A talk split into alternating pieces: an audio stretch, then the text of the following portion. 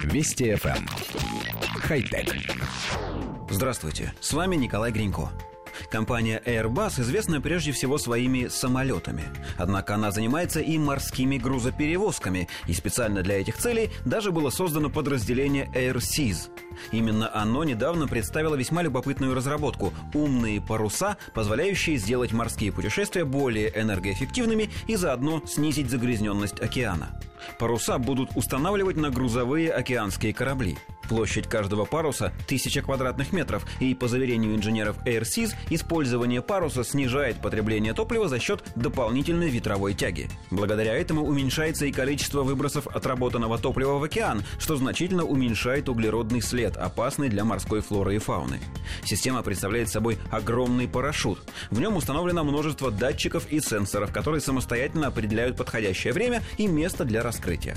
А когда эффективность паруса снижается, он сам складывает встраивается в корпус корабля. Система полностью автономна и не требует участия человека.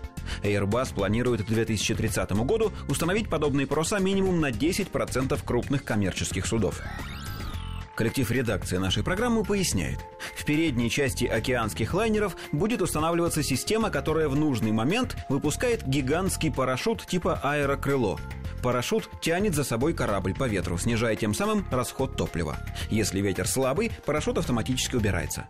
По заверениям инженеров, такая система позволит экономить до 20% горючего.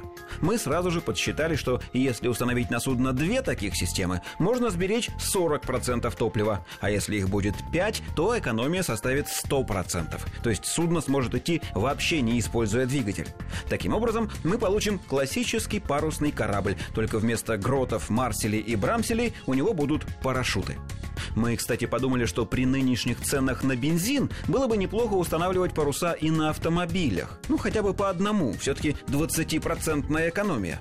А в безветренные дни можно впрягать в машину лошадь или кого-нибудь из членов семьи. Впрочем, шутки шутками, а в последние сто лет человечество слишком мало использует энергию ветра, хотя и научилось строить ветряные электростанции.